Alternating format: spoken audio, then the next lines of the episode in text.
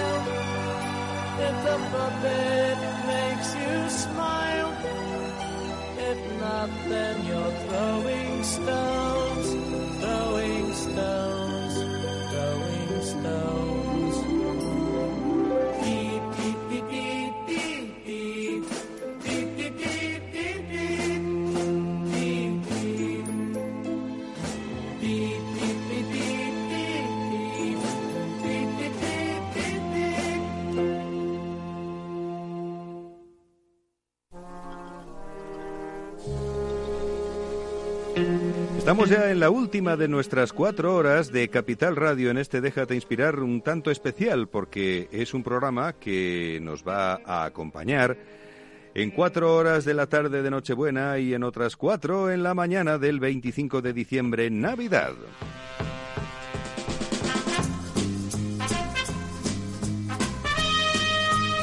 En estos tiempos convulsos y en estas fechas curiosas de Navidad, que te gusten o no, tienen sus puntos comunes, donde a veces lo pasamos mal echando de menos a quienes no están y sabiendo cómo lo estará pasando el vecino que no tiene mucho muchos recursos. En fin, el sufrimiento al fin es el medio por el cual existimos, porque es el único gracias al cual tenemos conciencia de hacerlo. En estos días navideños en los que ser natural es la más difícil de las poses. En estos días navideños que también conllevan noches de fiesta, en las que los hombres jóvenes quieren ser fieles y no lo consiguen, y los hombres viejos quieren ser infieles y no lo logran.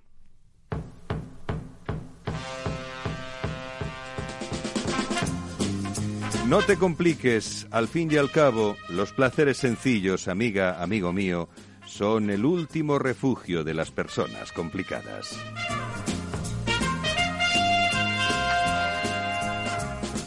Cuando me dice mi madre, ¿y qué hago para Nochebuena? Digo, no te compliques, no te compliques, cualquier cosa, cualquier cosa, no, no estamos para, para mm, ponernos a comer para reventar, porque eso ya rebasa el placer de, de lo que es una cena extraordinaria como puede ser la de esta noche, ¿no? De hecho, lo curioso del caso, y aquí viene eh, la noticia que he extraído de, una, de la sección de Sociedad del País, pero bueno, de la hemeroteca, porque esto es de, del mes de agosto. España se comprometió a reducir el desperdicio de alimentos a la mitad en 2030. Lo hizo cuando adoptó los Objetivos de Desarrollo Sostenible de la ONU en septiembre de 2015. Pero no vamos por el buen camino.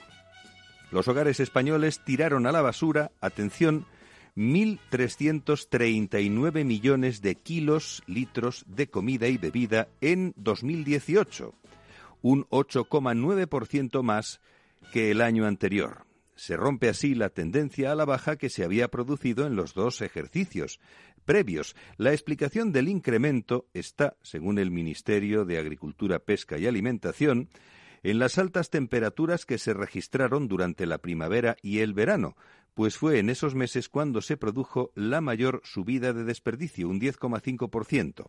Ergo, Contrariamente a lo que pueda parecer, cuanto, en la época en la que más comida se tira a la basura no es la Navidad, es el verano. Es curioso porque es así, y ese es el argumento del Ministerio que de esto debe de saber un poco. La subida de los termómetros provoca mayor desperdicio de alimentos, y viceversa. Así lo ha alertado ese último informe especial sobre cambio climático en ese panel internacional de expertos que asesoran a la ONU, la pérdida o derroche de alimentos entre un 25 y un 30% del total que se produce en el mundo es responsable de entre el 8 y el 10% de todas las emisiones de efecto invernadero que genera el ser humano, remarca el documento. Eso sí, tú que tienes un coche sin etiqueta medioambiental, si nos escuchas desde Madrid, ya sabes que a partir del 1 de enero no vas a poder aparcar en las zonas eh, con regulación de aparcamiento. Una medida que a mí se me antoja un poco exótica. Mm, disuasoria sí, exótica también. Porque yo tengo uno de esos coches y no cojo aviones, fíjese usted. Pero bueno, por eso los expertos reclaman atajar también este problema y mm, lo aceptaré de buen grado, también lo voy a decir, porque todos los esfuerzos son pocos para salvar un planeta que nos cargamos a marchas forzadas. Magnis itineribus, que decían los romanos en latín. Digo, los expertos reclaman atajar también este problema para luchar contra la crisis climática, además de que es inmoral tirar comida a la basura. Y si encima, pues con esas buenas propuestas que no vamos a cumplir, modificamos la dieta y hacemos un poquito de diseño restyling del modelo energético, pues oye, miel sobre hojuelas.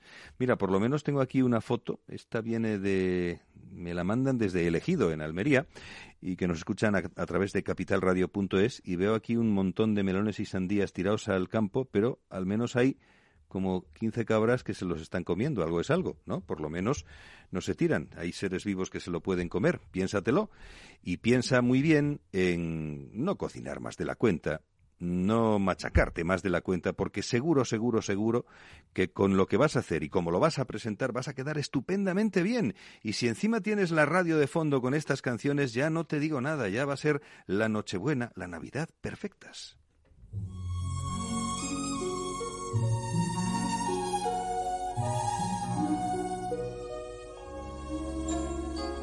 Christmas candles gleaming brightly while your arms held me tightly. We danced the St. Nicholas waltz. Pretty music, happy laughter, but the parting came after. We danced the St. Nicholas waltz. I stood and let you go alone across the snow. But now that we're apart, it breaks my heart. Hurry home, dear together every Christmas forever. We dance the St. Nicholas I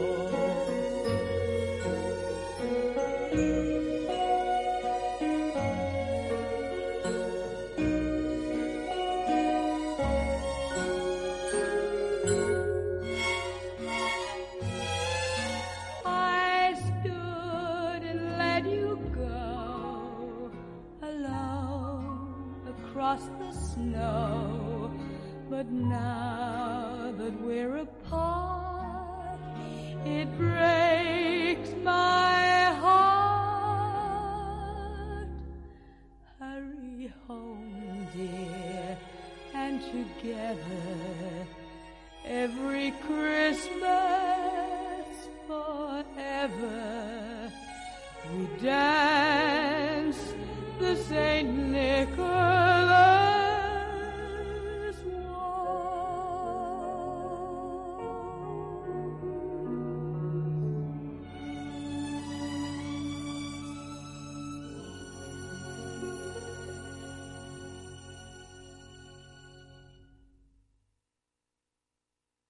¿Harto de tertulias políticas y de quienes lo saben todo?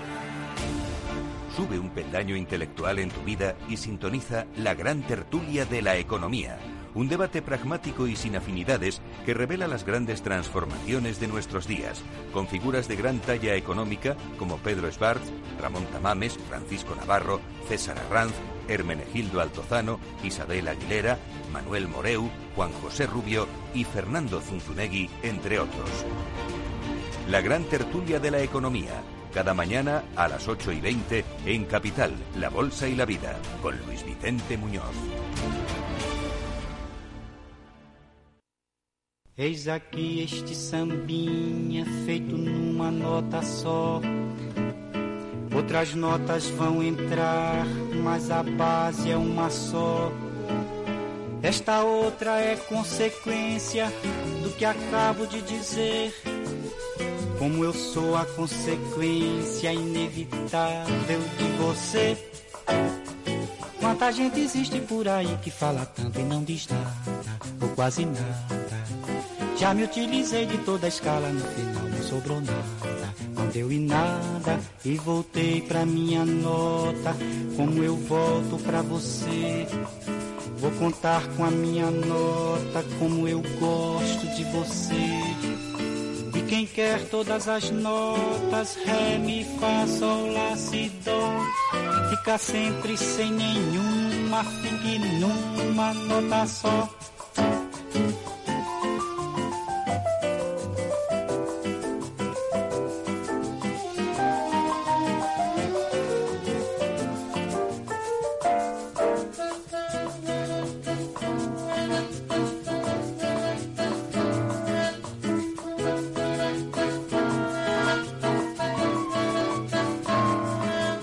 Quer todas as notas, ré, mi, fá, sol, lá, si, dó. Fica sempre sem nenhuma, fique numa nota só.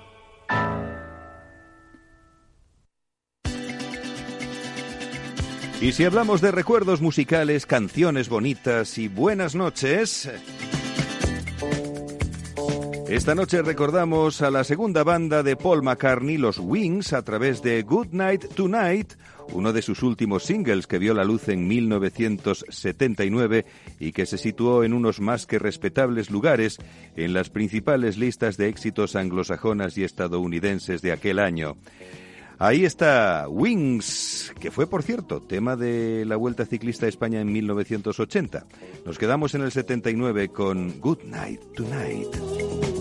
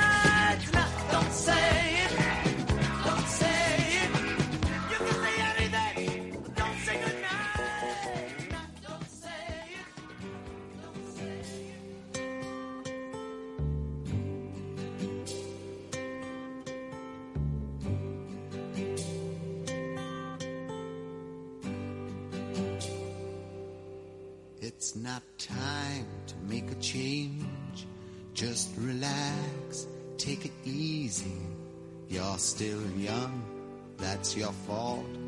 There's so much you have to know.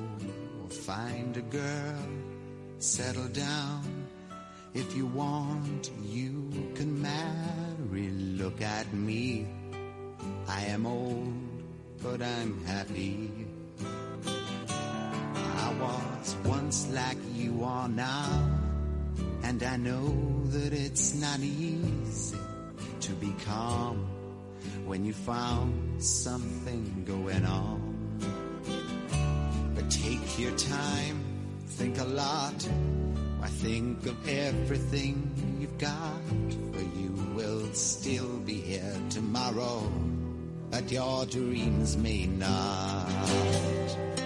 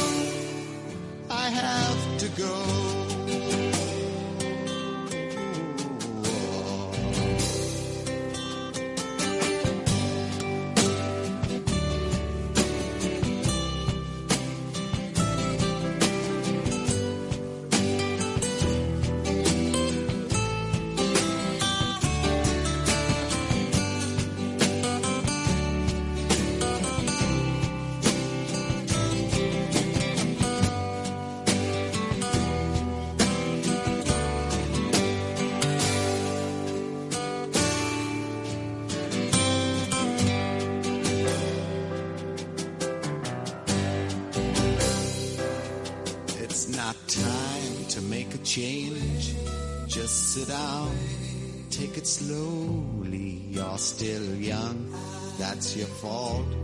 There's so much you have to go through. Find a girl, settle down. If you want, you can marry. Look at me. I am old, but I'm happy.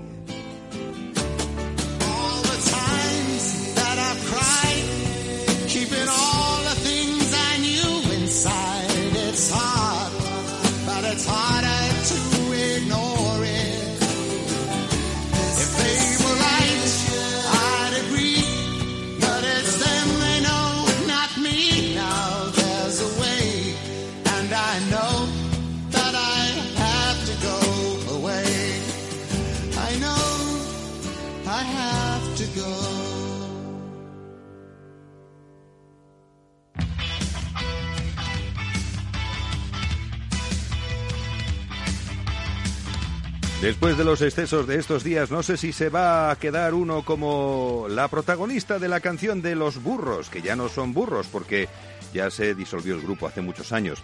Luego hicieron canciones como El último de la fila y después Manolo García inició su aventura en solitario. Pero de todo lo que han lanzado al mercado, yo me quedaría con esta, hablando de recuerdos y hablando de pequeños excesos no deseados, aquí están los burros con unos eh, peculiares y atractivos, ¿por qué no decirlo?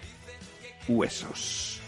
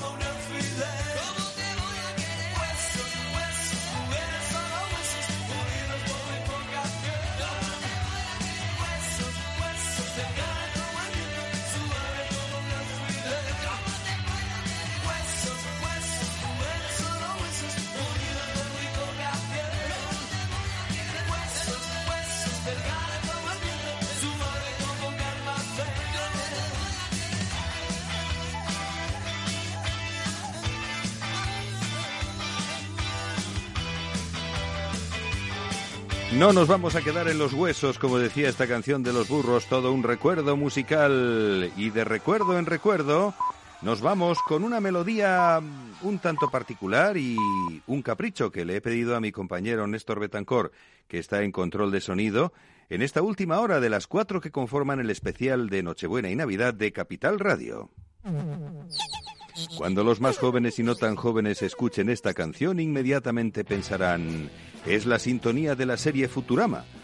Y cuando aquellos amantes de la televisión de antaño la oyen, piensan, no, es la sintonía que empleaba José María Íñigo para su estudio abierto de televisión españolas. Española, perdón. Estos últimos llevan razón. Los primeros no del todo. Esta es la historia de un tema trufado de referencias contemporáneas que se editó en el año 1967 y que para ser de esa época sonaba modernísima. La sintonía de ese estudio abierto de cuando a mí, en Navidad, también me gustaba ver la televisión.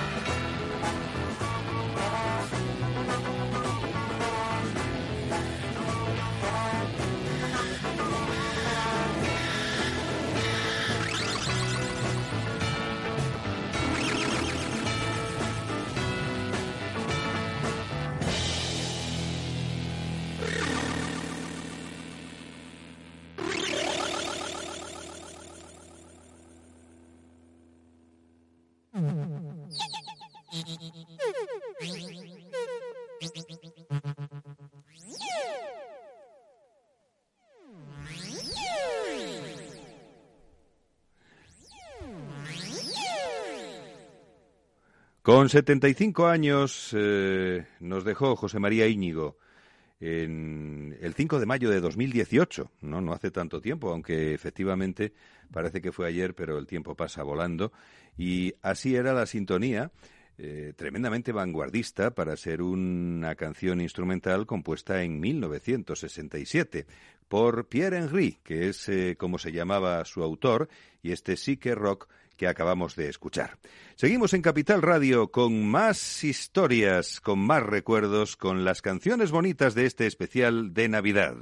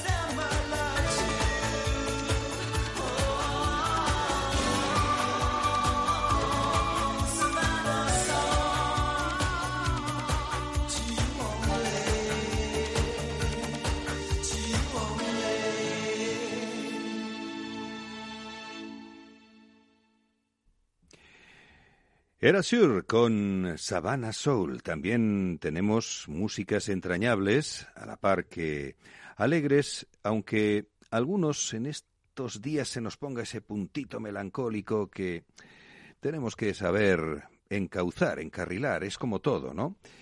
Se nos van los años y, pasan las balas silbando.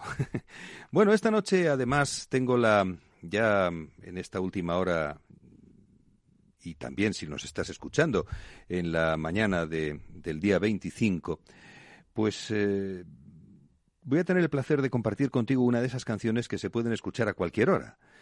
Una majestuosa versión de un éxito del grupo Scorpions titulado Wind of Change, Vientos de Cambio. Pero he elegido el que está interpretado, la canción que está interpretada junto a la Filarmónica de Berlín. Una versión que recrea la original, que vio la luz en 1991 y que se convirtió, pues, no solo en un símbolo de la reunificación alemana y del final de la Guerra Fría, sino también en el más importante de los éxitos, es una opinión personal, de esta banda de heavy metal y hard rock que precisamente en 2015 celebró sus 50 años de historia musical. Estamos ya a punto de conquistar 2020 y todavía nos encanta recordar estas canciones, especialmente cuando al comienzo de este siglo XXI, del cual llevamos ya consumidos 10 años, se lanzó esta versión de Scorpions Vientos de Cambio con la Filarmónica de Berlín. Fue efectivamente en 2000 y es una canción para que crucemos los dedos y para que no se queden esos vientos de cambio a la vuelta de la esquina o donde el viento da la vuelta y no sirvan de mucho, sino para que sean una realidad como lo fue la caída del muro de Berlín y habrá que tirar otros muros y construir diferentes rincones con los ladrillos que nos sobren. Ese es el deseo y esta es la canción, una preciosa balada de Scorpions con la orquesta Filarmónica de Berlín, Wind of Change, vientos de cambio.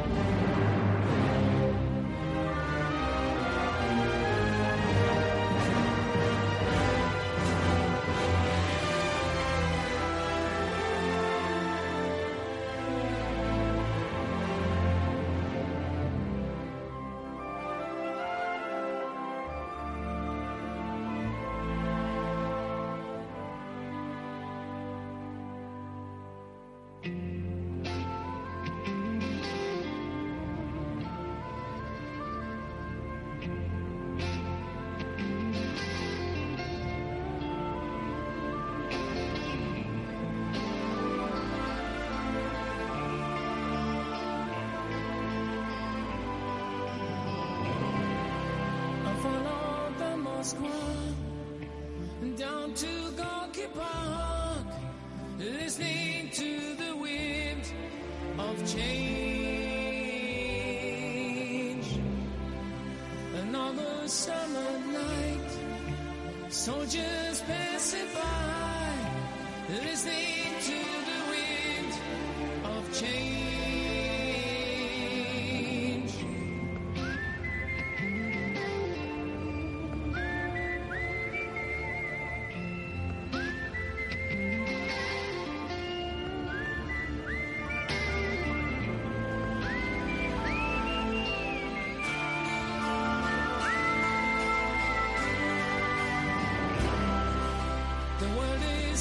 singing.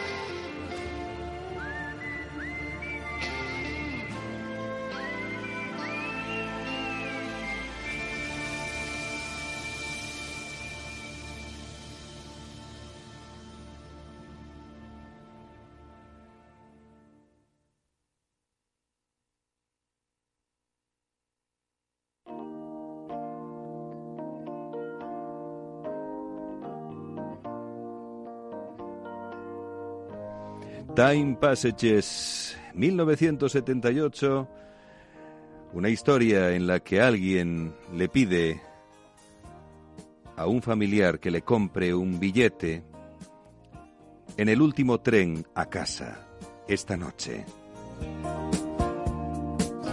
Esa es la línea del coro de esta canción, Time Passages, Pasajes del Tiempo de Ole Stewart, que describe al cantante planeando un viaje a su casa a finales de diciembre, seguramente por Navidad, y sus nostálgicos recuerdos del pasado.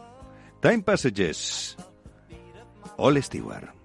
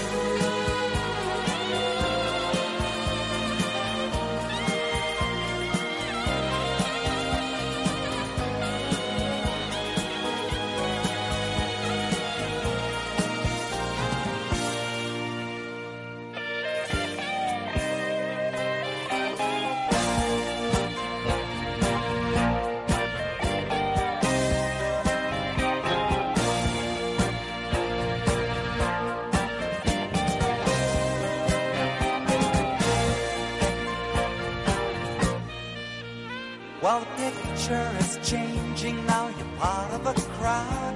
They're laughing at something. The music's loud. A girl comes towards you. You once used to know. You reach out your hand, but you're all alone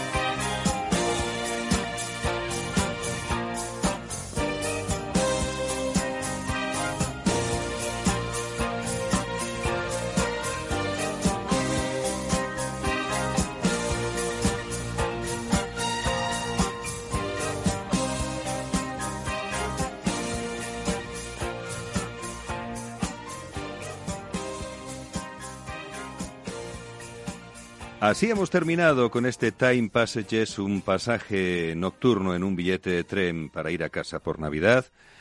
Estas cuatro horas de especial en Capital Radio con la nunca bien ponderada em, colaboración de, de Néstor Betancor en control de sonido y, bueno, pues mi humilde colaboración, eh, tu amigo Luis Ignacio que estuvo coordinando y hablando un ratito, charlando de cosas en, en este tiempo navideño con las músicas que echabas de menos en el dial y con muchos recuerdos que hemos compartido.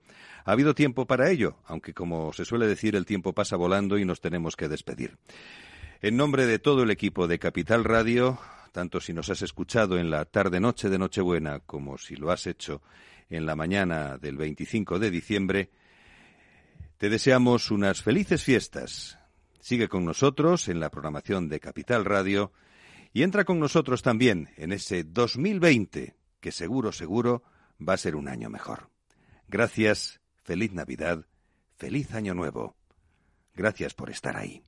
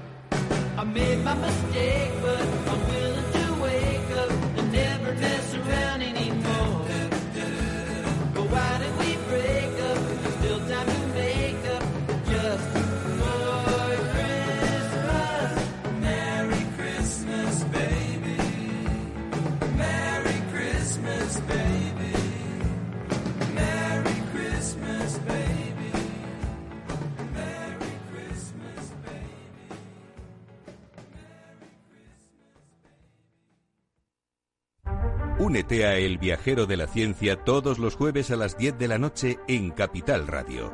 Acompáñanos por todo el mundo en nuestra búsqueda de las noticias más impactantes sobre ciencia y tecnología. Síguenos en las redes sociales y en el podcast buscando El Viajero de la Ciencia. El Viajero de la Ciencia con Carlos Alameda.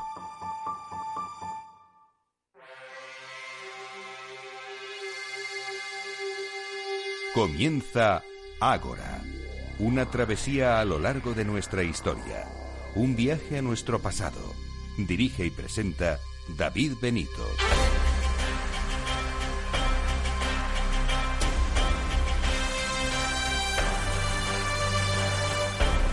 Muy buenas noches y bienvenidos a Ágora, la cita de Capital Radio con la historia.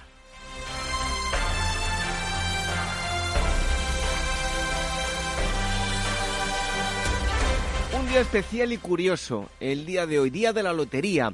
Algunos de ustedes seguro que habrán sido agraciados y otros tendremos que decir eso de que eh, tenemos salud, es el día de salud. Así que en eh, otra ocasión será. A los que hayan tenido más suerte y han sido agraciados, con mucho o poco, pues felicidades. Lo cierto es que nosotros celebramos la asamblea número 262, la penúltima de este año 2018. Y en primer lugar les vamos a hablar de Al-Ándalus, del Califato Omeya y la arqueología de la península ibérica, además de la sociedad andalusí. Eh, lo abordamos con Gustavo García, director de la, de la revista Despertaferro, Arqueología e Historia. Y en segundo lugar, rescatamos una entrevista de hace un tiempo en la que abordamos la Navidad desde el punto de vista histórico, lo que es histórico y lo que es más tradición y mito que otra cosa. Les vamos a ofrecer una charla que mantuvimos con Javier Alonso intentando quedarnos pues eso, con la parte más histórica de los días que celebramos en estas próximas fechas, eso sí, con máximo respeto a todas sus eh, creencias. Se quedan con nosotros en este viaje tan navideño. Muchas gracias a todos aquellos que nos dejan valoraciones y mensajes en las diferentes eh, plataformas de podcast como son Evox, iTunes eh, y Spreaker, mm, porque gracias a esos mensajes y esos comentarios pues llegamos a mucha más gente. Si nos quieren eh, escuchar, eh, pues eso, a través de los podcasts o en directo, como siempre, a través también de Radio Sapiens todos los domingos y durante la semana en las redes sociales si nos quieren decir algo. Eh, Twitter, arroba Agora Historia y facebook.com barra Agora Historia Programa. Así que vamos rápidamente con el programa de hoy, esta asamblea número 262. Como siempre, antes eso sí, les recordamos el correo electrónico que me lo apuntaban desde sonido, contacto arroba agorahistoria.com y agora arroba capitalradio.es.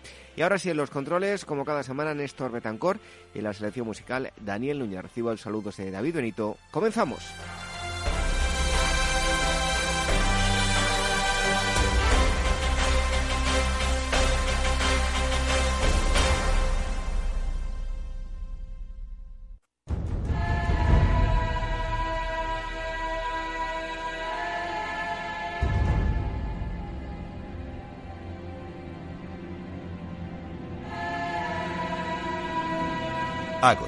Historia en estado puro.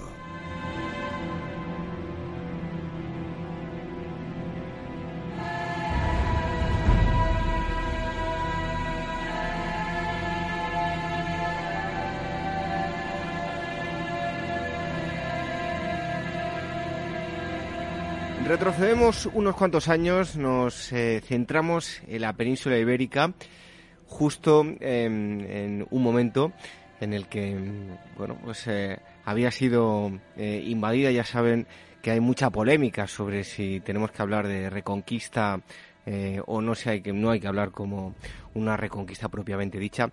En fin, que eso no es el tema que nos incumbe, sino el momento y sobre todo la arqueología que, mm, que existe hoy en día sobre esa época. Y es que hablamos del eh, Al-Ándalus Omeya. Con nosotros eh, Gustavo García, que es director de la revista Despertaferro Arqueología mm, e Historia, y mm, va a hablarnos de este tema que precisamente es el eh, tema del número 22 de la revista. Gustavo, muchísimas gracias por estar aquí un mes más con nosotros. Muy buenas, gracias a vosotros. Bueno, el Califato Omeya de Córdoba. Eh, estamos hablando de la formación política con más poder en, nuestro país tras, tras los romanos. ¿Qué fases se pueden distinguir y cuál era la, base social? Bueno, sin duda la, época del califato, o al menos buena parte de ella, supuso una etapa de cierta estabilidad, un momento en el que se ejercía un, un control político directo y muy eficaz sobre un territorio que ocupaba no toda, pero sí la mayor parte de la península ibérica. ¿no? En la etapa anterior, durante el dominio visigodo, ah, también hubo un importante control territorial, ¿no? pero quizá no, no tan estable o duradero, y tampoco lo hubo en la época del Emirato, ¿no? durante esta primera fase de, de- de ocupación musulmana. ¿no? Ah, aún así, la etapa del califato no es demasiado larga y, y apenas tuvo un siglo de existencia. ¿no? Es una etapa que da comienzo en el año 929, cuando el emir Omeya Abderramán III ah, se proclama califa tras estabilizar el territorio que había sido objeto de, de- de constantes luchas territoriales internas y externas. Y bueno, y el periodo termina con la gran fitna del 1031. ¿no? Un- Una fitna es una guerra civil, para entendernos. Am, es verdad que en este poco más de un siglo, pues podemos distinguir, como decías, que hay distintas etapas. Una, una primera fase eh, en que es en realidad la más estable, con mucha diferencia, y es la que viene encabezada por el propio Abderramán III y por su hijo Al-Hakam II. ¿no? Ambos califas ejercieron un, un fuerte control sobre la administración del Estado. ¿no? En realidad, en el mundo islámico, del momento coinciden en ese mismo momento hasta tres califas, ¿no? porque mm, en realidad solo podía haber uno, pero está el califa Abbasí, que, seguía en Oriente, en Bagdad, em, y que había expulsado del califato eh, oriental a los omeyas ya hacía, hacía mucho tiempo, otro es el andalusí, que estaba establecido en Córdoba, ah, siguiendo la estela del, del Emirato. Am, pues, eh, precisamente el Emirato surgió a través de la huida del pariente omeya Abdelrahman I a la península en el año 756 y un tercero se proclamó califa a comienzos del siglo X ejerciendo su poder en el norte de África. Ese es el que se conoce como el califato fatimí. ¿no? En cualquier caso, en, en el Andaluz, el primer califa omeya pues sofocó mm, algunas revueltas en distintas partes del territorio y llevó a cabo una reforma administrativa y fiscal que consiguió pues articular el dominio islámico de una forma muy ordenada y estable. ¿no? Eh, de todos modos, eh, esto no duró mucho porque a la muerte de Al-Hakam II, su hijo Isham II era todavía un niño y en, y en teoría no podía sucederle. De modo que aquí se abrió un poco la puerta a la inestabilidad. ¿no? Eh, En nombre del niño, el poder lo asumió ah, Al-Manzor, que era un importante miembro de la administración del Estado, y tras este, a algunos de sus hijos, de modo que esta etapa es la, segunda etapa que se conoce como el periodo Amirí, ¿no? porque Al-Manzor es de la familia Amirí, no era Omeya, para entendernos, era otra familia, ¿no? y sobre tutelaba, digamos, al, a, a este, a este califa, ¿no? Evidentemente, eh, esto nunca fue aceptado por otros miembros de la familia Omeya, que creían que tenían más derecho a gobernar que, este niño, que Isham II, y desde luego que cualquiera que fuera de la familia Omeya. ¿no?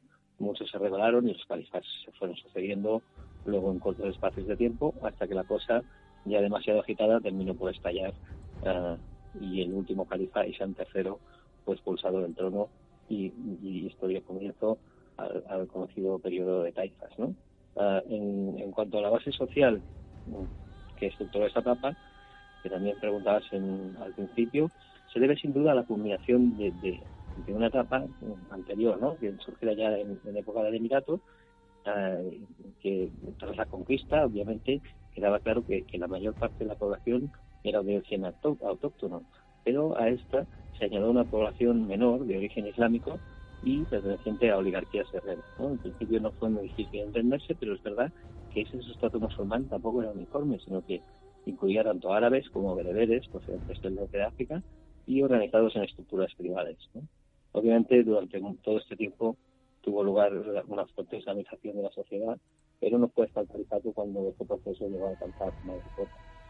Gustavo, ¿cómo ha cambiado la visión que tenemos de la sociedad andalusí gracias a, a la arqueología y a la relectura de, de los documentos? ¿Cómo era la sociedad en la época del califato?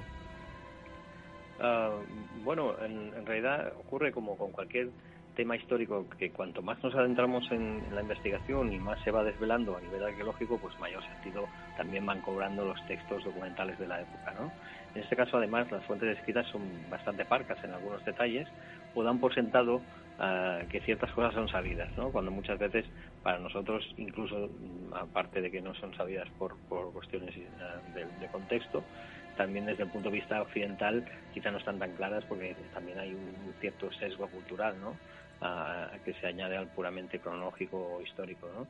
De, de cualquier forma, es mucho más lo que hoy sabemos porque en vez de insistir solo en la, en la jerarquización, en los temas am, clásicos, digamos, la jerarquización de la, de la sociedad, en esa diversidad cultural entre árabes, bereberes, cristianos, judíos, musulmanes, pues se contrasta la información de, lo de los cronistas que a veces apuntan a cuestiones a nivel jurídico que son muy relevantes en cuanto al comportamiento social de la época. ¿no? Ah, para lo primordial para entender ah, la realidad social de ese momento es dejar claro que hay efectivamente distintas identidades, como es sabido, ¿no? Es decir, no es lo mismo un, un autóctono que un, que un bereber, ni es lo mismo un judío que un musulmán, pero también es importante entender que esas identidades no son monolíticas, sino que son permeables, digamos, ¿no? Es muy fácil que se crucen entre sí. Por ejemplo, la población indígena no tenía por qué ser cristiana o judía, sino que muchos de ellos se convirtieron al Islam, ¿no? Son los, autóctonos convertidos al Islam, eran llamados muladíes, mientras que los cristianos en territorio musulmán pues eran los conocidos, como sabido, como mozárabes. En- entre la propia población musulmana tampoco era todo homogéneo. Ah, ya hemos hablado que los bereberes, eh, no- o sea, no solo habían poblaciones árabes, sino también bereberes. Los bereberes habían ah, ocupado tradicionalmente desde la conquista las tierras más montañosas, más alejadas de los centros urbanos y de los centros de poder, que, se solían reservar a- generalmente a los árabes. ¿no? Y evidentemente, a menudo los bereberes se quejaban de que además tenían que pagar impuestos por las tierras, unos impuestos iguales a, a los que pagaban los cristianos. ¿no? Esto conllevaba que en, cualquier estallido violento o cualquier revuelta hubiera generalmente una, importante implicación de la población bereber. También eh, a nivel social estaba la diferenciación que, a nivel jurídico existía entre li- libres y esclavos. ¿no? Ah, ningún esclavo podía ser musulmán y a menudo la conversión al Islam suponía no ya directamente la liberación del esclavo, pero sí el paso a ser liberto, ¿no? Que suponía estar en la clientela de su señor, pero no impedía ocupar puestos de poder relevantes, como ocurrió en algunas ocasiones. ¿no? Ah, luego, además de eso, estaba el problema de la lengua, no era homogénea. Ah, buena parte de la población autóctona hablaba ah, el romandalusí, ¿no? que es, eh, digamos, la lengua común, pero no la lengua de la cultura y la religión, que era, por supuesto, el árabe, ¿no? que es también la lengua mayoritaria. Ah, pero, por supuesto, muchos árabes o bereberes podían hablar ah, romandalusí y eran bilingües, ¿no?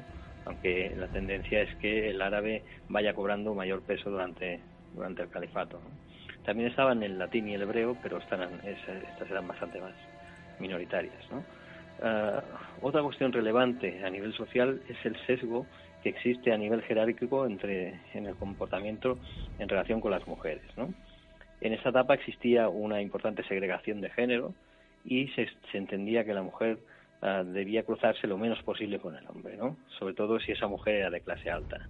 Había algunos aspectos más lógicos, como el hecho de que los baños públicos se reservaban a los hombres por la mañana y a las mujeres por la tarde, pero a menudo hubo regulaciones que procuraban evitar directamente que las mujeres ah, de, bueno, de buena casa se, se cruzaran con hombres por la calle. Por ejemplo, las mujeres de clase alta no iban al mercado, normalmente enviaban a alguien o hacían que, que, que les llevaban los productos a casa o, o iban a jurar a las mezquitas de noche porque así se las veía menos. ¿no? En casa, si habían visitas, pues se ocultaban detrás de las cortinas o en, o en otros espacios para no cruzarse con los invitados y no se dejaba ah, no se dejaban ver en las entradas para no ser vistas a cara descubierta y sin, y sin un velo. ¿no? Por supuesto, los espacios del rezo en las mezquitas también estaban segregados eh, en esa época. ¿no? En definitiva, se trataba mm, de una sociedad muy compleja en buena en buena medida incluida por el ambiente urbano puesto que en el ámbito rural pues ese tipo de comportamientos a lo mejor eran, eran un poco más laxos ¿no? Oye, Gustavo, hablabas hace un momento, citabas la, la religión, y a nivel religioso, ¿cuáles eran las creencias y qué tipo de prácticas se llevaban a cabo? Bueno, es una pregunta compleja, porque más que nada en época califal existen dis- distintas escuelas, escuelas y tradiciones islámicas mm, bastante diferenciadas, ¿no? Ah, quizá a nivel de religión vale la pena distinguir ah, algunas tradiciones que, que en realidad tienen que ver mucho con la política, ah, porque la autoridad política y la autoridad religiosa son una misma cosa en el, en el mundo islámico, ¿no? Una de, de ellas, una de, esta- de estas ramas así de, de tradición islámica es la, la de los chiíes, ¿no? que, que son los, los que derivan de la rama que defiende que Ali, eh, primo del profeta, del profeta Mahoma y esposo de la hija de este, de, Fátima, eh, era el sucesor legítimo del profeta y que la línea dinástica familiar ah, es la más importante y solo podían gobernar entonces los que estaban legitimados por esa línea pues, sucesoria, ¿no? los que conservaban ese, ese carisma profético.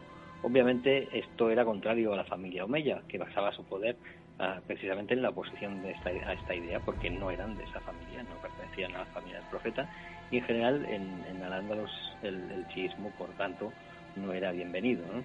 Am, de hecho, los califas fatimíes de- del Magreb, ah, de- del norte de, África, insistían en que eran descendientes de la propia Fátima, de, ahí el nombre de fatimíes, y por supuesto eran enemigos de los califas de Al-Ándalus. ¿no? Ah, de todos modos, aún así, la familia del profeta obviamente tenía que ser digna de respeto en todas partes y las interpretaciones en relación a la religión pues se matizaban en consecuencia. Ah, en cualquier caso, lo que sí es destacable en la etapa del califato andalusí es que se vive una importante intensificación de la islamización, ah, se islamiza mucha más base social, ¿no? Y también se vive una cierta orientalización de, de esa sociedad, ¿no? El principal vehículo transmisor de todo esto son los ulemas, que, conocen la ley y las enseñanzas islámicas y la transmiten de forma oral a la población. Am, en época emiral, los ulemas solían viajar a Oriente, que es lo que debe hacer cualquier buen musulmán, y de hecho, bueno, se, valoraba el conocimiento más que la propia procedencia, ¿no? No es importante si un ulema era árabe o no, pero sí es importante que, que conozca bien los preceptos religiosos y las interpretaciones ah, que, que de la ley islámica, ¿no? En- ya de, de, eh, hablando un poco de, de- de la práctica diaria, pues son muy importantes em, para, para los, los musulmanes de esta época es muy importante, por supuesto, las cinco oraciones que hay que realizar, pero también es importante el ayuno, la limosna ah, o las abluciones rituales que suponen tener que lavar distintas partes del cuerpo con cierta asiduidad, ¿no? En casa con una jofaina y un aguamanil o en los hammam o, o- las mezquitas, ¿no? Ah, en cualquier caso, la, hora del rezo es importantísima y, hay muchos aparatos como los astrolabios, los cuadrantes solares, que están orientados a saber con la mayor precisión posible qué hora es, porque eso es muy importante de cara a cuándo hay que realizar esas oraciones, ¿no? Ah, también, por supuesto, la orientación es primordial, porque, ah, por ejemplo, la, en, la, en las mezquitas, que es un muro que está orientado hacia la Meca, ¿no? Ah, hay además mm, otras cuestiones, co- como el consumo del vino, que, era reprobado entre los musulmanes, pero se toleraba entre la población de, de origen local, o también están ah, algunos preceptos como la supuesta prohibición de representar iconográficamente figuras humanas. ¿no? Esto es algo que, que se aplica especialmente y de forma muy rigurosa a espacios religiosos, pero en cambio, en el ámbito cortesano, en el terreno privado, no es insólito, ¿no? y se conocen algunas imágenes con figuras humanas que, que confirman esta cuestión. Bueno, eh, seguimos hablando del eh, el, el califato Omeya eh, Al-Ándalus, pero hablamos de una disciplina eh, y muy amplia de las ciencias. ¿Qué peso tuvieron en el califato? Ingeniería, medicina, astronomía, entre otras muchas cosas. Un califato muy prolífico en este sentido, ¿no, Gustavo? Sí, en efecto. mm, Existe ese tópico no bien conocido que otorga a la sociedad islámica una especie de primacía en el terreno científico medieval, ¿no? En contraste con un cierto estancamiento y en ese sentido en los reinos cristianos, ah, lo que en cierta medida es algo bastante bien contrastado en los textos de la, de la época, ¿no? La ciencia siempre ha acompañado a la cultura islámica en la Edad Media y obvia- obviamente al andaluz no era una excepción, ¿no? Mm, Muchas obras ah, técnicas del califato fueron utilizadas durante mucho tiempo, incluso mucho después de la desaparición del propio califato y fueron traducidas a, a algunas de estas obras al latín y a otras lenguas. ¿no? El, el saber era muy apreciado por entonces y los califas ah, crearon grandes bibliotecas en las que coleccionaban todo tipo de escritos, ¿no? ya fueran de, de la época o, ya fueran más antiguos. Y bueno, los libros eran regalos muy apreciados que, a menudo traían embajadores lejanos para contentar a los califas. ¿no? Se valoraba mucho las obras griegas que fueron traducidas al árabe y, comentadas para, su adaptación a la cultura islámica. ¿no? Mm, en esa época los califas ah, cordobeses alentaron a los intelectuales orientales ah, para que se establecieran en Al-Ándalus y ahí crearan escuela, ¿no? Y esto ah, ocurrió de, este- de esta forma en muchas ocasiones. Am, uno de los aspectos quizá más reseñables tienen, tiene que ver con la astronomía, con la matemática y la medición de los astros. Pero también destacaron muchos, o muchos otros campos, ¿no? Como la medicina, ah, en especial en, la, en, la- el trabajo y en la traducción de obras griegas anteriores y la, farma- la farmacología, pero también en el campo de la ingeniería, ¿no? como, como apuntabas al principio. Muchas veces ah, una cosa ah, tiende a acompañar la otra. Por ejemplo, en la manufactura de los astrolabios, que eran aparatos imprescindibles ah, a tal efecto, para, para las mediciones astronómicas, pues ah, también podían ser usados para tareas más comunes, como ejemplo, para saber la hora o para medir cuerpos altos como torres o montañas en el horizonte, ¿no?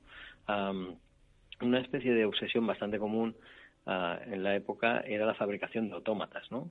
Algunos sencillos ingenios o a veces mucho más complejos, destinados a veces a tareas bastante simples, ¿no? Como por ejemplo servir un vaso de agua ah, o, o una jofaina con una, con una jarra.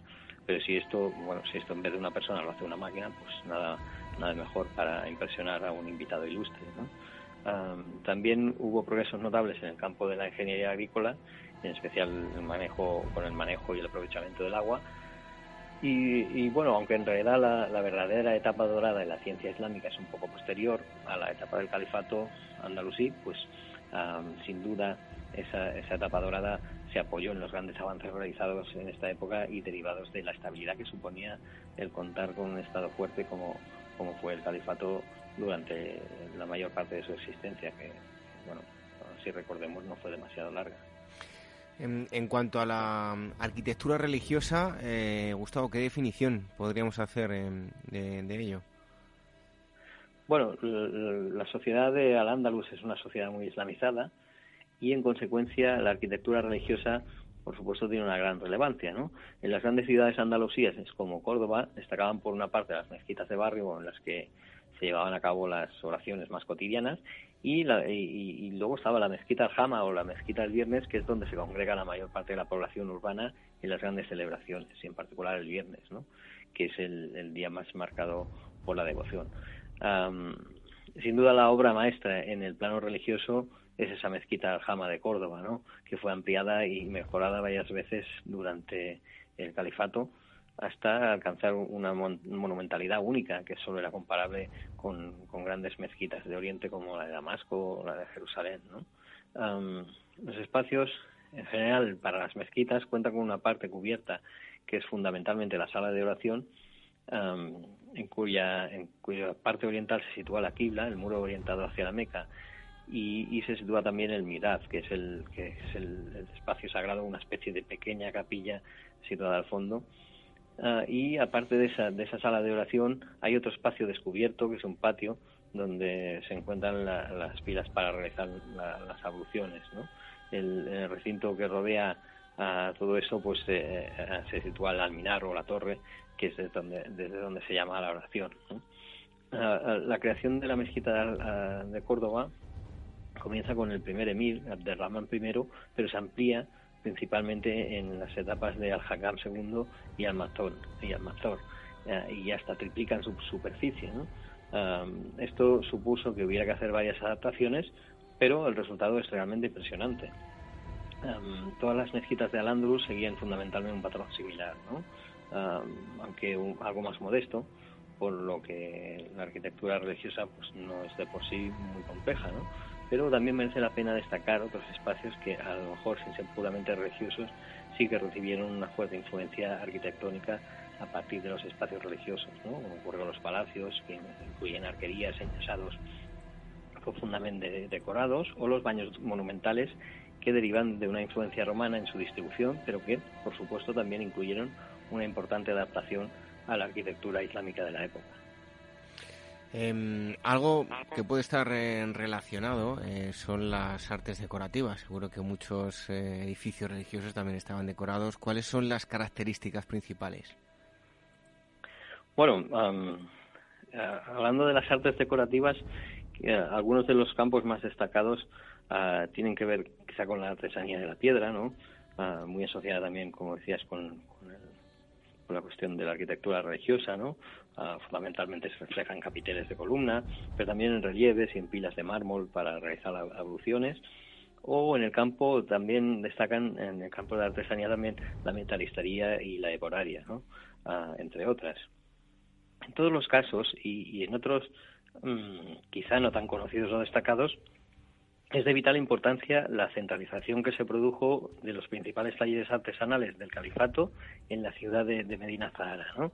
Allí es donde se ubicaron los mejores talleres y hacia allí eh, se atrajo a los mejores artesanos, de modo que se sentó, perdón, se sentó escuela y por supuesto se contribuyó a la propaganda del Estado. Los mejores productos creados en los talleres palatinos tendrán luego una gran incidencia en el arte posterior y en otros talleres fuera de Córdoba. ¿no? Am, una parte importante de la artesanía cordobesa que a duras penas se ha conservado es la del textil. ¿no? En Medina Zahara había un gran taller que centralizaba la producción de tejidos de lujo mm, con bordados de oro y bueno así telas muy finas que eran un monopolio ah, regio ¿no? Y, y era conocido ese taller era, ah, textil era conocido como Altiraz Ah, y al cargo de él estaba uno de los ministros más importantes de la corte califal no no era no era poca cosa. Ah, un terreno ya algo más conocido es el de la producción de marfiles ornamentados que habitualmente se encuentra en forma de, cajitas o botes cilíndricos muy decorados, seguramente conocidos por todos, mm, pero siempre condicionados por ese material base, ¿no? que es el colmillo de elefante, que no permite realizar objetos muy voluminosos si no es combinando varias piezas. ¿no? Y luego, en- entre los objetos de metal, que también destaca la artesanía del metal, ah, se conocen algunas arquetas de plata, ah, muy, muy bien decoradas, y algunos destacan también algunos surtidores de fuente, estos en forma de ciervo, que son auténticas obras de arte diseñadas para canalizar el agua por sus cuerpos y, de- y verterlas por la, por la boca del animal. ¿no? Am, aparte de todo ello, pues quizá también merece la pena destacar el tema de las cerámicas, ¿no? Porque también hubo producciones que en origen fueron, estuvieron centralizadas, como es el tipo ah, conocido en arqueología como la cerámica de, de verde y manganeso, ¿no? Que básicamente combinan el fondo blanco, que es el color de los omeyas, con una ornamentación en, en verde, que es el color del profeta, ¿no? Ah, y hay también algunos detalles en óxido de manganeso, ah, de un color oscuro, que se utiliza básicamente para resaltar ese verde, ¿no? Hay muchas de estas producciones ah, palatinas de, de, Medina- Zahara, de cerámica, que, que contienen una, una inscripción típica que dice al-mulk y que está relacionada con, una, una vez más, con el poder y la autoridad de los omeyas. Ya para terminar, Gustavo, eh, preguntarte por la portada, un lugar visitado por muchos turistas, una auténtica joya en, en todos los sentidos. ¿De qué lugar se trata y bueno, cuál es, dinos, eh, de- qué es la foto? Bueno, en la portada de, de este número se, se observa una superposición de arcos de la gran mezquita Aljama de Córdoba. La sala de oración de la mezquita, ah, todavía mm, visitada frecuentemente, porque fue conver- reconvertida en catedral con pocas modificaciones, lo, cual es una suerte, una suerte pues eh, es un auténtico, esa sala de oración es un auténtico bosque de columnas, ¿no? con cientos de ellas. ¿no? Tiene arcos ah, con, con dobles en altura, con la parte inferior am, en- con arcos en forma de herradura asentados en columnas. Muchas de esas columnas y, eh, fueron reaprovechadas de, de otros monumentos romanos y, y visigodos más antiguos y eh, a, estos a estos arcos de herradura de la parte inferior pues se superponían a otros arcos de, de medio punto sustentados en, en pilares encima de, de estas columnas ¿no? Am, ya se ha dicho que, que en la mezquita de Córdoba se suceden distintas fases de construcción y en su mayoría los cambios ah, en la sala de oración consistieron en la repetición sistemática de ese esquema de columnas, ¿no? con ese particular ornamento de la combinación en blanco y rojo, que es el resultado de la alternancia de piedras calizas y del ladrillo del color rojo. ¿no? Ah, la parte que, que quizá más contrastaba con todo esto era la maxura y el midab, ¿no? Ah, que estaban muy fuertemente ornament- ornamentados y que fueron construidos en época de Al-Hakam II. El midab ya hemos dicho que es el lugar simbólico a que se orienta el rezo y la maxura es un espacio reservado ah, frente a él a las, para las oraciones de- del califa, que es el príncipe de los creyentes. Ah, como muchos, em- muchos emires se presentaban a, rezar ah, en la gran mezquita, tenían que atravesar la sala de oración para ir hacia la maxura, pues provocaban que los fieles pues se inclinaran ante ellos y eso ah, estaba mal visto por los ortodoxos, ¿no? que consideraban que en casa de Alá solo había que inclinarse ante Alá. ¿no? Pues entonces se decidió establecer un, pasaje que conducía de forma privada desde el Alcázar cordobés, desde la residencia de, los emires, que estaba al otro lado de la calle, al lado de la, de la mezquita, y que a, través del interior del muro de la quibla, pues am, atravesaba hacia adentro de, la, de la mezquita para que el emir y posteriormente el califa pues pudieran llegar a la maxura sin tener que pasar entre la gente y sin ser vistos. Pues un periodo eh, muy, muy interesante, sobre todo por eh, pues el, el pozo cultural que, ha quedado y que hoy se puede ver eh, a nivel arqueológico en- gran parte de la península ibérica. Al Andalus, Omeya es el tema que se aborda en el número 22 de la revista Despertaferro Arqueología e Historia y ha estado con nosotros su director, Gustavo García.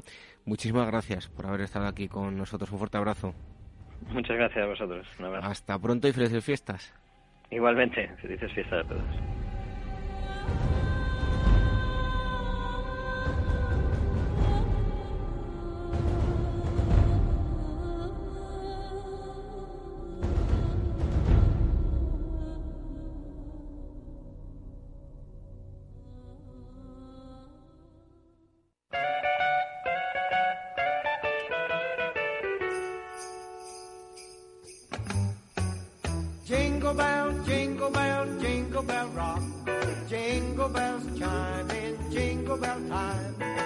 ¿Quieres que hablemos de algún tema en concreto?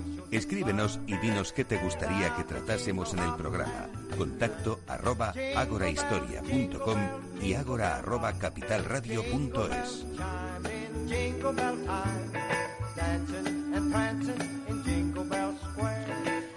Feliz Navidad, Javier Alonso. Feliz Navidad. O feliz solsticio de invierno, ¿qué quieres que te diga? No, la verdad es que no soy muy de, na- de Navidades. No, no. No, ¿qué pasa en cuanto a Solsticio de invierno, entonces. Mejor, mucho También, mejor. ¿no? Saturnales. Fíjate yo el solsticio de invierno lo que me ha hecho, que me ha dejado con un catarrazo tremendo, pero bueno, no sé si tendrá que ver o no por la, con la Navidad.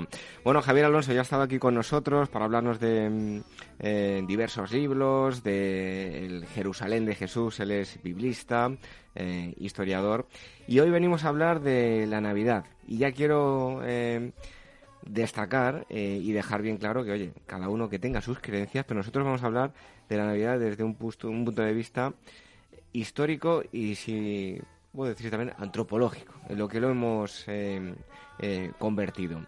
Así que, oye, cada uno que siga creyendo lo que quiera, celebrando lo que quiera, son tradiciones para unos bonitas, para otros no tanto, pero bueno.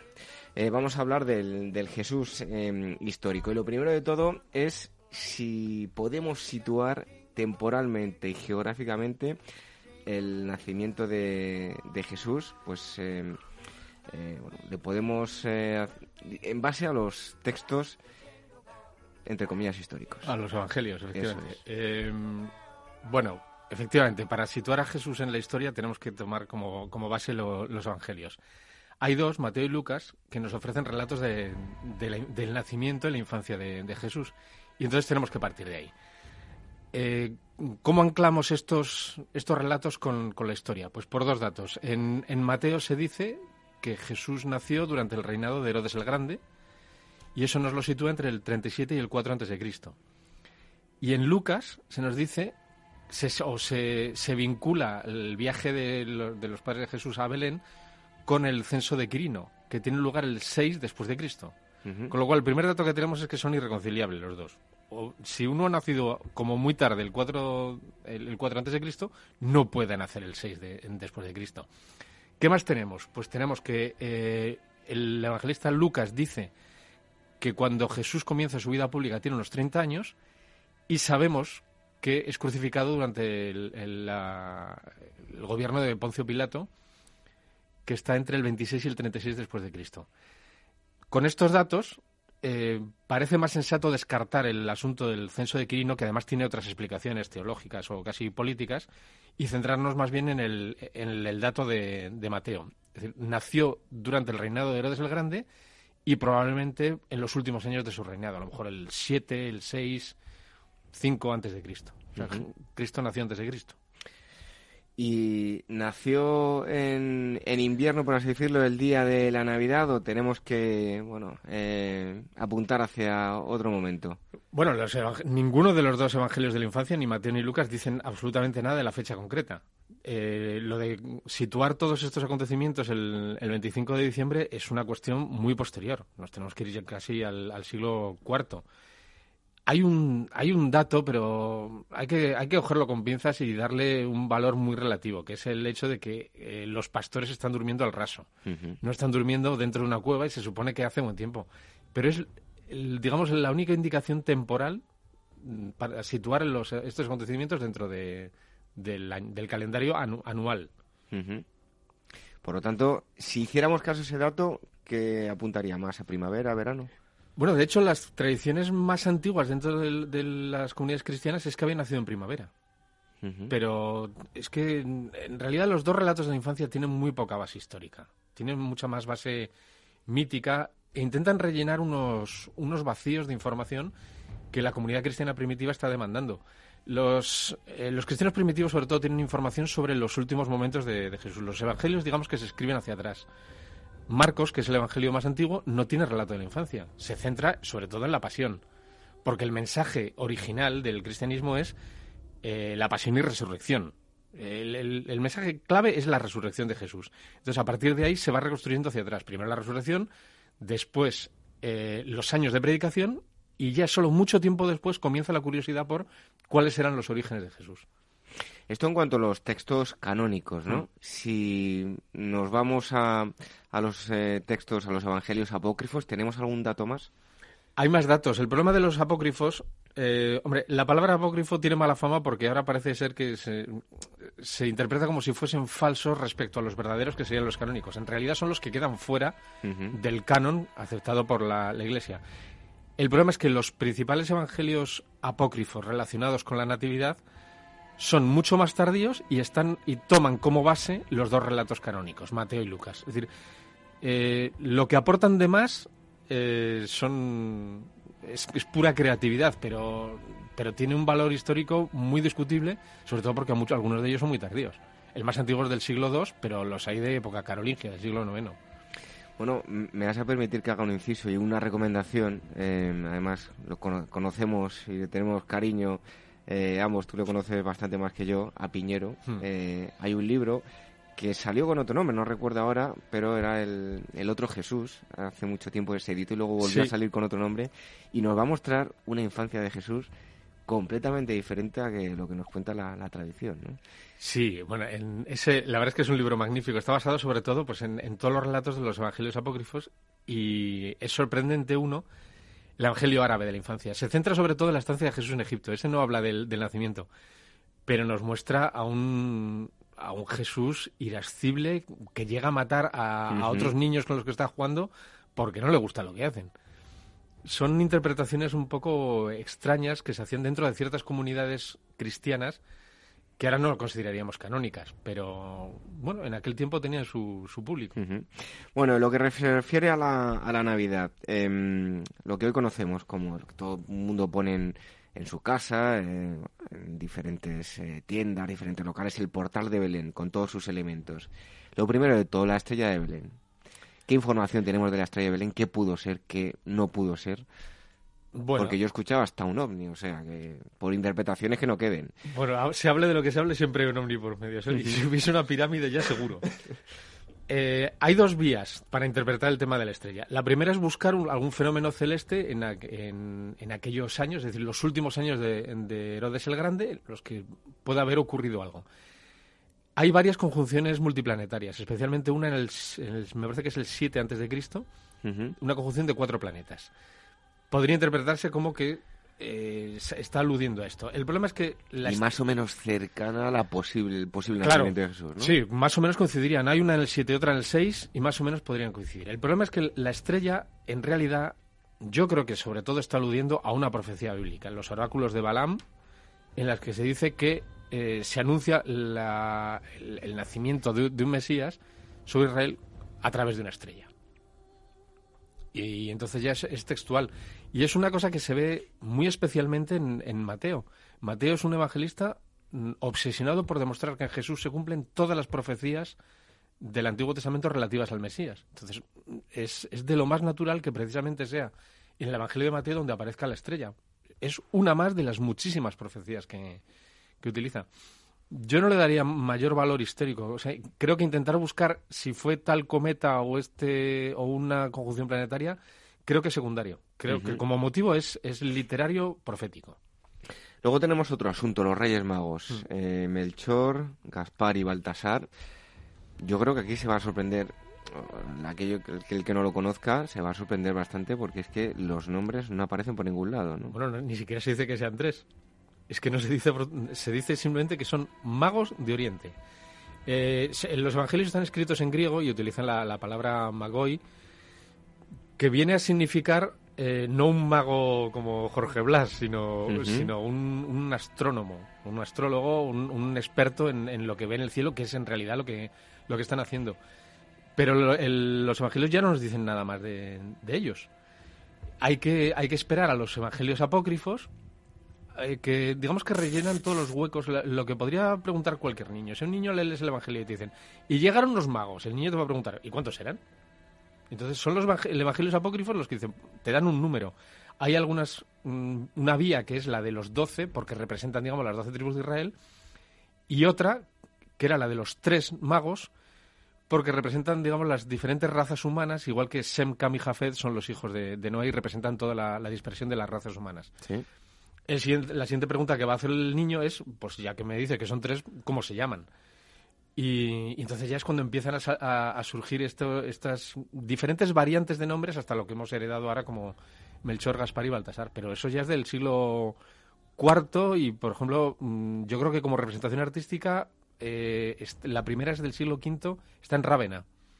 Hay una representación muy bonita en San Apolinar de Rávena, hay una representación muy bonita en una iglesia bizantina de los tres reyes con los tres nombres. Pero es muy, es muy tardío. Bueno, ¿y de- los textos hablan de magos o de reyes magos? Los primeros hablan de magos. Lo de reyes magos... El, el rey mago, digamos, es una aplicación posterior. ¿Cómo, ¿Cómo tienen un acceso tan fácil a un rey como Herodes? Pues porque es un igual a él. Entonces, eh, digamos que es un, un atributo añadido por, por su posición. Pero el texto original habla de magos y ahí no, no se está hablando de ningún tipo de familia real. Se está hablando de expertos en, en la lectura de los fenómenos celestes.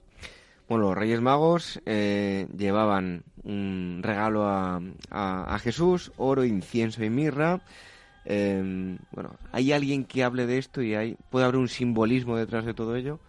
El simbolismo desde, desde muy temprano se ha interpretado siempre eh, que son las tres facetas de Jesús. Lo que pasa es que es una, es una interpretación, eh, la identificación de Jesús como Dios y como hombre, en realidad es, es ya una elaboración cristiana.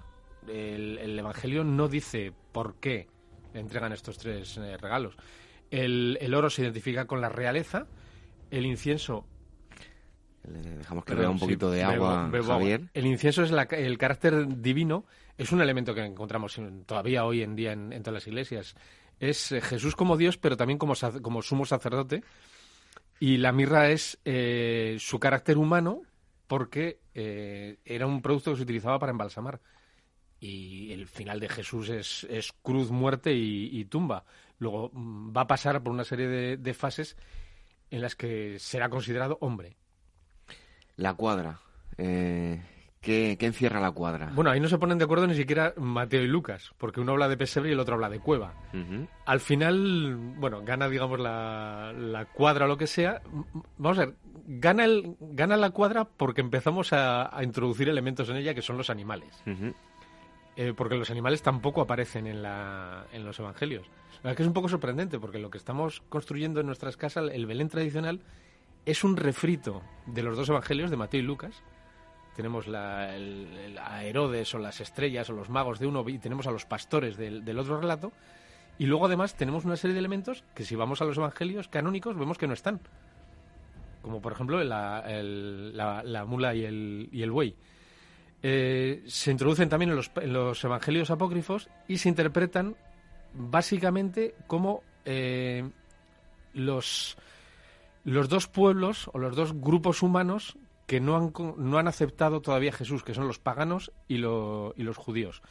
Pero también responden a otra profecía, en este caso es del capítulo primero de Isaías, en el que se menciona precisamente a estos dos animales contemplando al Mesías. Luego, se- se- son dos animales que se introducen a posteriori para cumplir una, una profecía. ¿Y tiene algo de simbolismo o simplemente eh, querían cumplir la profecía? Es que es más que, más que suficiente el hecho de, de demostrar que en Jesús se están cumpliendo todas. No hay que esperar a nadie más, porque todas las profecías del Antiguo Testamento relativas al Mesías se cumplen en él. Por eso hay que ir me- metiendo elementos, para que se cumplan todas. Bueno, vamos a hablar eh, ahora de un lugar eh, muy concreto, de la Basílica de la Natividad. Em, ¿Hay alguna localización? eh, bueno, hay una, porque bueno, todo lo, conocemos, ¿no? Pero haciendo y siendo rigurosos, debemos ubicarlo ahí eh, por algún motivo. ¿Hay algún eh, lugar exacto? ¿Esto tiene rigor histórico? Eh, tiene rigor geográfico. están, en Belén. El problema del nacimiento de Jesús es que tiene que nacer el Belén porque el, porque el Mesías tiene que nacer en Belén. Pero cuando vemos lo- el resto de los textos evangélicos, se habla siempre de él como de Nazaret, es un Galileo, y ni siquiera se menciona en ningún otro lugar que haya nacido en Belén. Que haya sido, eh, que haya sido por accidente, pero que haya nacido en Belén. Es Galileo. Yo creo que desde un punto de vista histórico, Jesús eh, es Galileo y nació en Nazaret, probablemente, que es, es su pueblo. Mm, y si no, prefiero inclinarme por un lugar como Cafarnaún que irme hasta Belén, que está a 200 kilómetros más al sur. Lo que hay en Belén es la Capilla de la Natividad, que es, eh, bueno, es, la- es una basílica eh, fundada por Santa Elena, la madre del, del emperador Constantino, y allí hay una cueva y hay una estrella que marca justamente el lugar teórico donde nació, pero yo creo que no tiene mayor valor histórico. En realidad lo que había allí antes era un templo pagano y un bosque dedicado a Adonis. Eh, todas las religiones, cuando triunfan sobre la, la que estaba antes, Sí. eh, superponen, digamos, sus, sus templos sobre los anteriores. Por ejemplo, tenemos un caso clarísimo, por ejemplo, la mezquita de Córdoba. Plantamos una catedral en el centro de la mezquita y asunto terminado. Y si la mezquita hubiese sido más pequeña, pues hubiesen dejado nada más el suelo y, y la hubiesen eliminado. Eh, eso lo hacen todas las religiones, unas, unas sobre otras. Pero también se hace con lugares sagrados y también se hace con costumbres y con fiestas. Y esto nos lleva otra vez al principio de, de las preguntas. Es que el 25 de diciembre era una fiesta pagana en muchos sentidos. Entonces, al, al superponer o al cristianizar esa fecha, se elimina el recuerdo de, la, de las otras festividades. Y esto, mira, esto que me comentas me sirve para preguntarte desde cuándo estamos celebrando la Navidad. Eh, se celebra desde el siglo IV. Eh, de hecho, en el siglo II hay incluso algunos padres de la Iglesia que no les hace ninguna gracia esto de la Navidad. Orígenes dice, por ejemplo, que esto lo, celebran los pecadores, pero que la gente de, de orden que no debe celebrar esto. Probablemente porque les recuerda a las fiestas del Sol Invicto, al, nacimiento de Mitra o incluso a, los, lo que se llama las natalicia, que eran las, las- los cumpleaños de los emperadores. No le gusta y no quiere que haya una fiesta cristiana que se, que se pueda identificar con esto. Em, eh, hay una fecha también eh, que bueno, dentro de, de unos días em, sí, se ha hecho muy famosa últimamente pues por las bromas, por las galas que hay en televisión. Bueno, afortunadamente tiene algo muy positivo, es una gala benéfica, pero es el 28 de diciembre, el Día de los Santos Inocentes. A nivel histórico, eh, ¿qué es lo que ocurre este día? Bien, lo que nos cuentan los evangelios es que cuando Herodes, por, por la visita de los magos, se entera de que ha nacido un rey y por tanto mm, acabará por mm, ocupar su, trono, decide matar a todos los niños nacidos en los dos últimos años. La verdad es que tiene un... Para ahorrarse el margen de error, decide acabar con todos.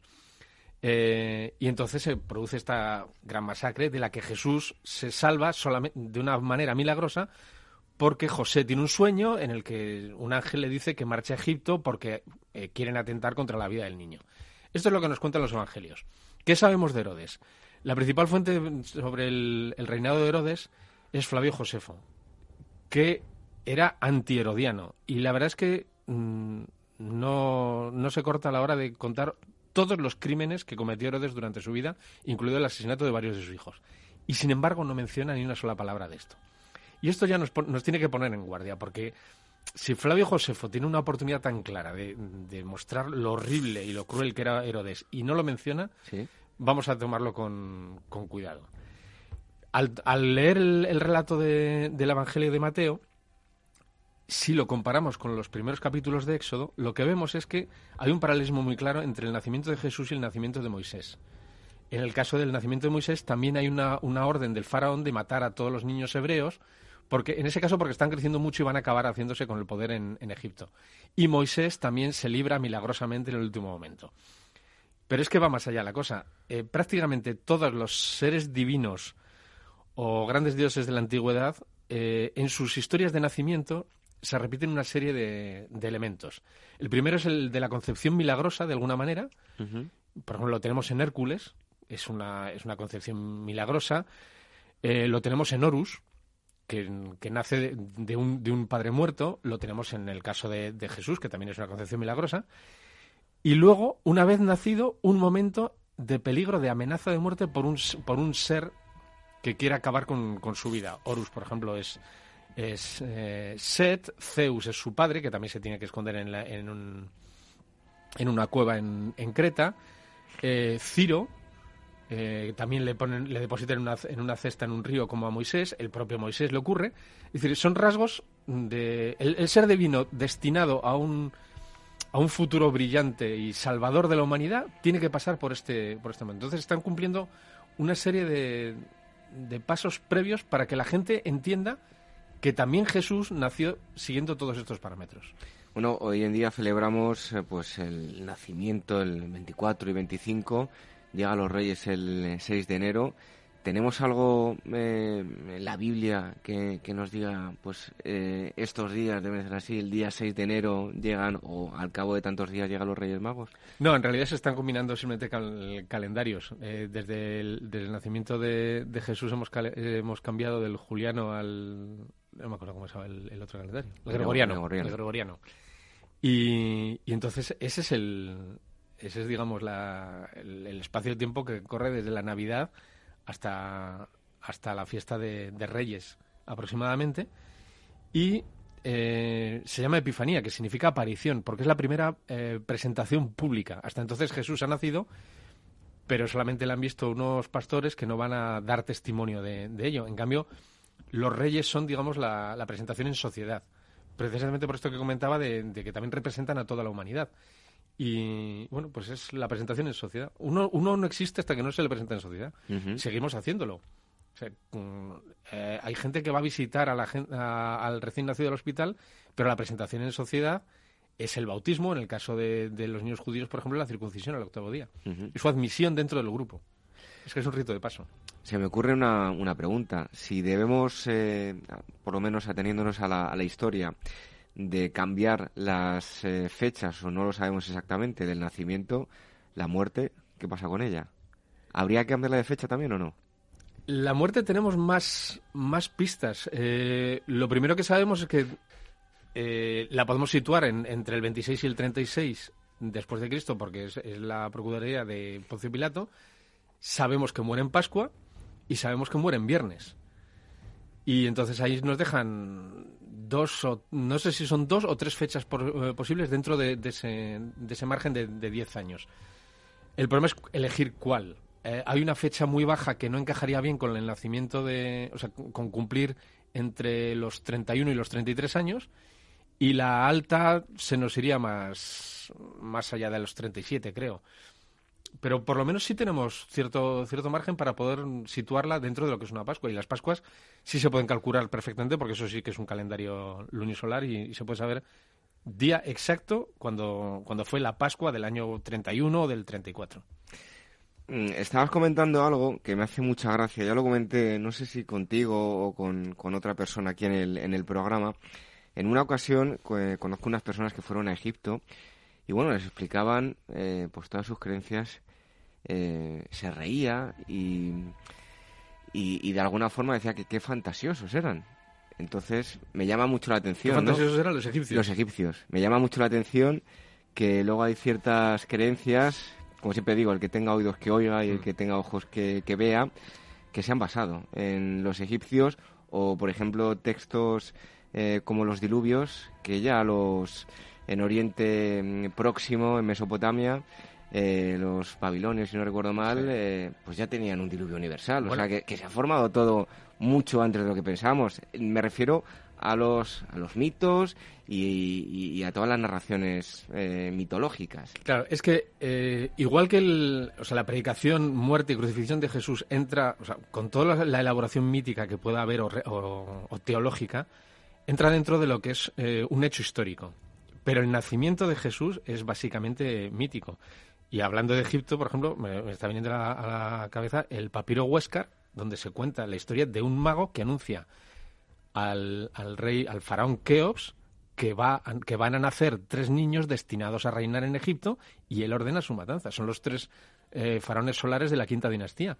Pero la estructura del relato es exactamente la misma que la de la matanza de los inocentes de, de Mateo. Es, es decir, son, son conceptos literarios o, o estructuras literarias que están vivas durante milenios en todo el Oriente Me- Mediterráneo y, y pasan de una cultura a otra sin, sin ningún problema. No quiere decir que Mateo haya leído el papiro Huéscar o, o este relato, pero es muy anterior y probablemente no lo conoce. Pero son cosas que, que están en el ambiente y que al final te, te llegan de una manera, aunque sea probablemente en tradición oral, pero llegan. Esta- estas historias se conocen. Bueno, incluso en Mesopotamia ya hay una división de, de dioses tripartita y bueno, de ahí ya también lo podían conocer, ¿no? Sí, sí, bueno, eh, vamos a ver, además los- lo- el pueblo judío, que es al final de donde surge todo esto, hay que tener en cuenta que Jesús es judío y todos los apóstoles son judíos y todos los primeros cristianos son judíos. Es decir, de, de donde han bebido es del judaísmo. Y el judaísmo es la religión de un pueblo que vive mm, constreñido en un territorio muy pequeño y rodeado de dos grandes culturas, la egipcia al sur y la mesopotámica al, al este y al, y al norte. Y es de allí donde van a tomar mm, muchísimos de sus elementos culturales. Más sobre todo después de haber pasado parte de, de su historia, o unos años claves de su historia sobre todo, en el, en el destierro en, en Babilonia. Bueno, y para terminar vamos a poner la nota curiosa. Y es que hablamos de evolución, de cómo ha ido evolucionando todo este, todas estas celebraciones. Pues igual que también vemos una evolución en el caso del Día de Todos los Santos, que en España, por ejemplo, ha llegado las costumbres estadounidenses de Halloween y demás, pues el otro día, eh, independientemente ¿no? de, de lo que se ha convertido pues con eh, célebres personajes casi casi inventados, eh, no, no, no inventados, pero sí les han dado bastante forma por eh, compañías de refrescos, eh, como puede ser Papá Noel. Eh, el otro día vi en, en- me mandaron un famoso meme de estos que te mandan por el Mm. teléfono y vi una deformación ya brutal que es a, a- a dónde vamos a llegar y es que vi a un Papá Noel eh, crucificado en, en una tienda de, de chinos. Entonces. ¿hasta dónde podemos llegar, no? Eh, crucificar a, a Papá Noel. Bueno, son un- una deformación más, ¿no? Es un refrito más, sí, es, un, es un paso más, abrevi- abreviamos las historias. Bueno, pues eh, hemos hablado de la parte histórica de, de la Navidad, de la Navidad. En todo caso, ustedes celebren lo que quieran, te pasen unas buenas eh, fiestas con, con todos sus seres queridos, quiéranse mucho. Y bueno, eh, Javier, a ti te damos las gracias por haber venido, por habernos aclarado todos estos asuntos y que tengas una feliz salida y entrada de año. Y que sea breve. Muchas gracias. Por cierto, dentro de poco os vais a Jerusalén. Nos vamos a Israel, sí. A Israel. Sí, en, en mayo. A finales de mayo hay un viaje. Con Pausanias, Con ¿no? Pausanias, efectivamente. Y vais con Piñero también. Y vamos con Piñero también. Una Bueno, vaya, vaya viaje, madre mía. ¿Quién pudiera ir a, a ese viaje? Bueno, Javier, muchísimas gracias. A ti.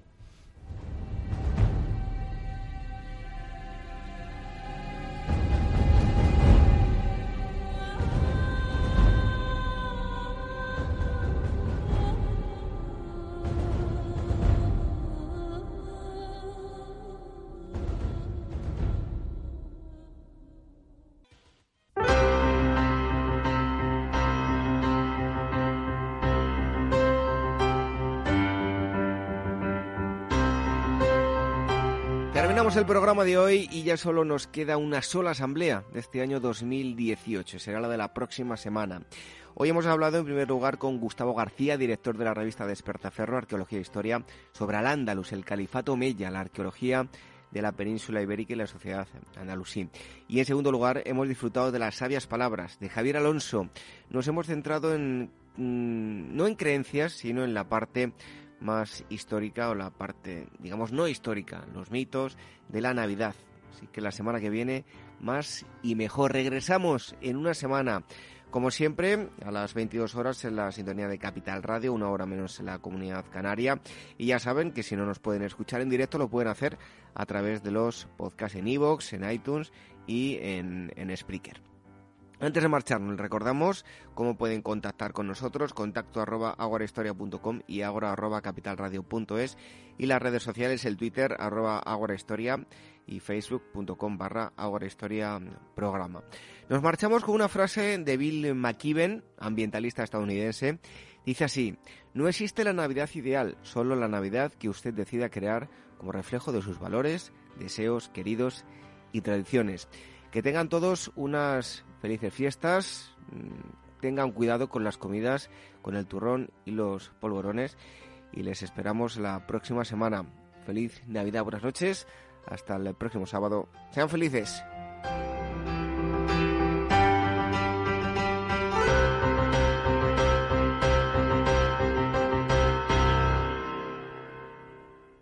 IBEX 35.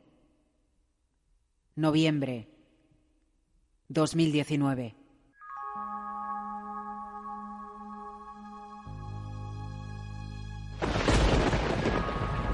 Es toda una experiencia vivir con miedo, ¿verdad? Antes de entrar en día ya había abierto cortos en la compañía. Eso es lo que significa ser esclavo. Muy bien, pues Super Friedman, antes de entrar en día ya había abierto cortos en la compañía. Yo insistía precisamente en la trampa de siempre. Friedman, Friedman. He visto cosas que vosotros no creeríais. Le preguntan y le dicen, oiga, usted nos dice, no, yo no sé, yo, yo no, yo no- yo no sé nada. Claro, no sabe nada, pero sus fondos sí las tiene. He visto rayos de... Con lo cual, todos estos opinadores que decían, pero hombre, por favor, pues este señor no tiene dinero, pues este es un magnate, es un mangante. Eso. Eso es lo que es.